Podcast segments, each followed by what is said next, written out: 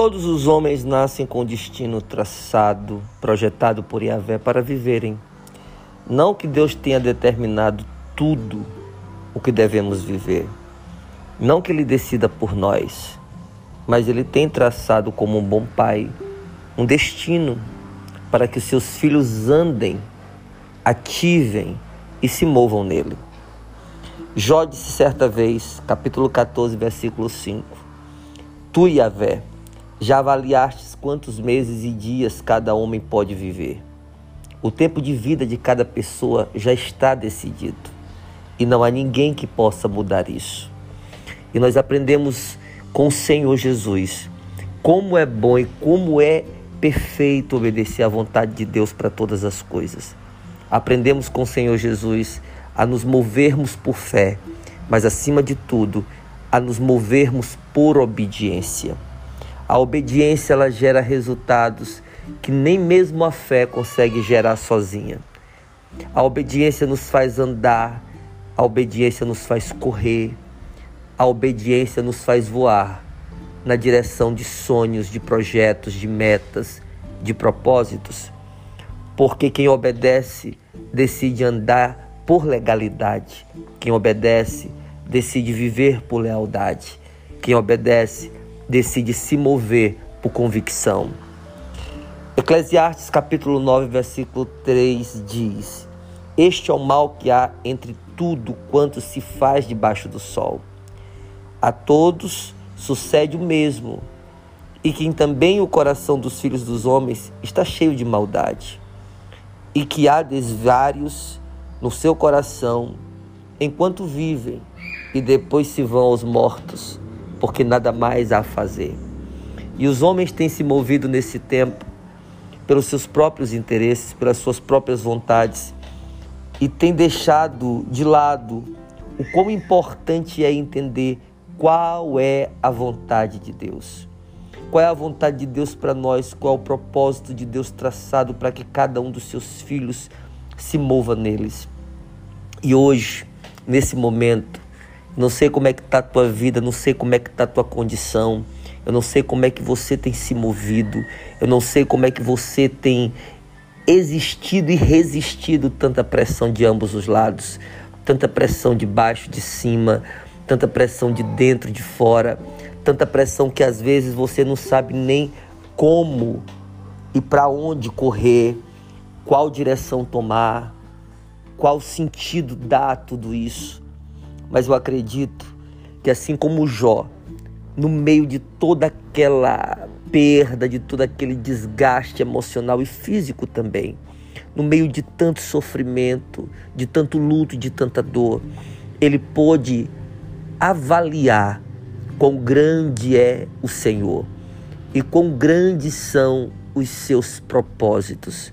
E quando ele disse, filosofando nas suas ideias, sobre o quanto Deus é bom e ele disse que os dias e os meses estavam determinados e que a única coisa que restava era obedecer ao que Deus já tinha determinado.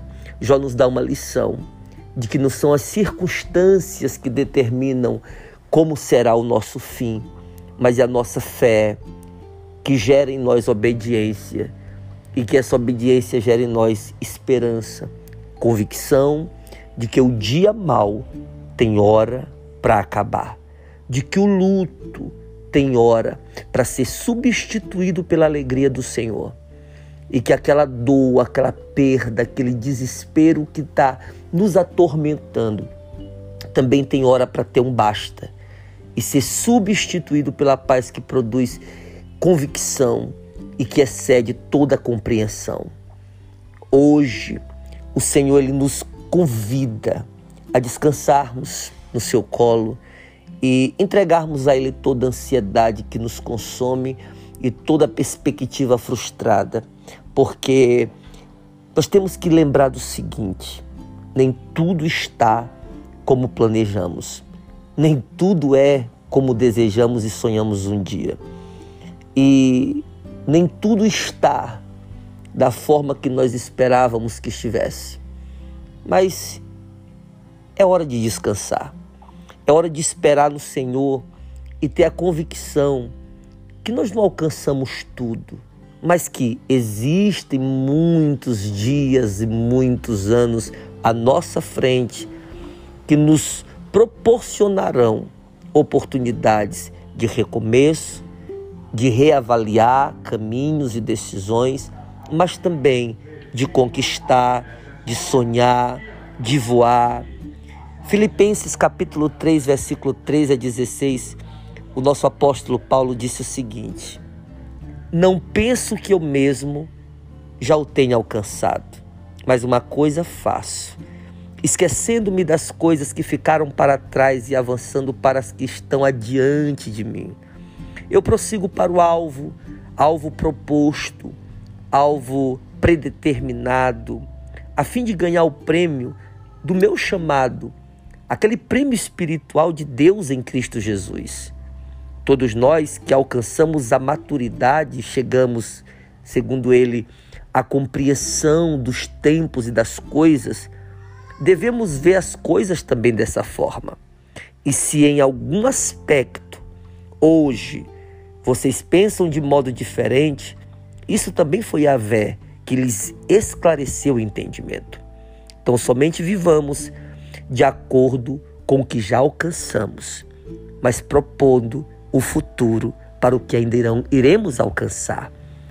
E nessa palavra do apóstolo Paulo, eu acredito que, independente de qualquer que seja o barulho em sua volta, à sua volta, em seu torno, você poderá sim viver paz internamente, uma paz que vai exceder o entendimento, a compreensão, uma paz que vai sossegar a alma e reavaliar qual as decisões deverão ser tomadas a partir de então.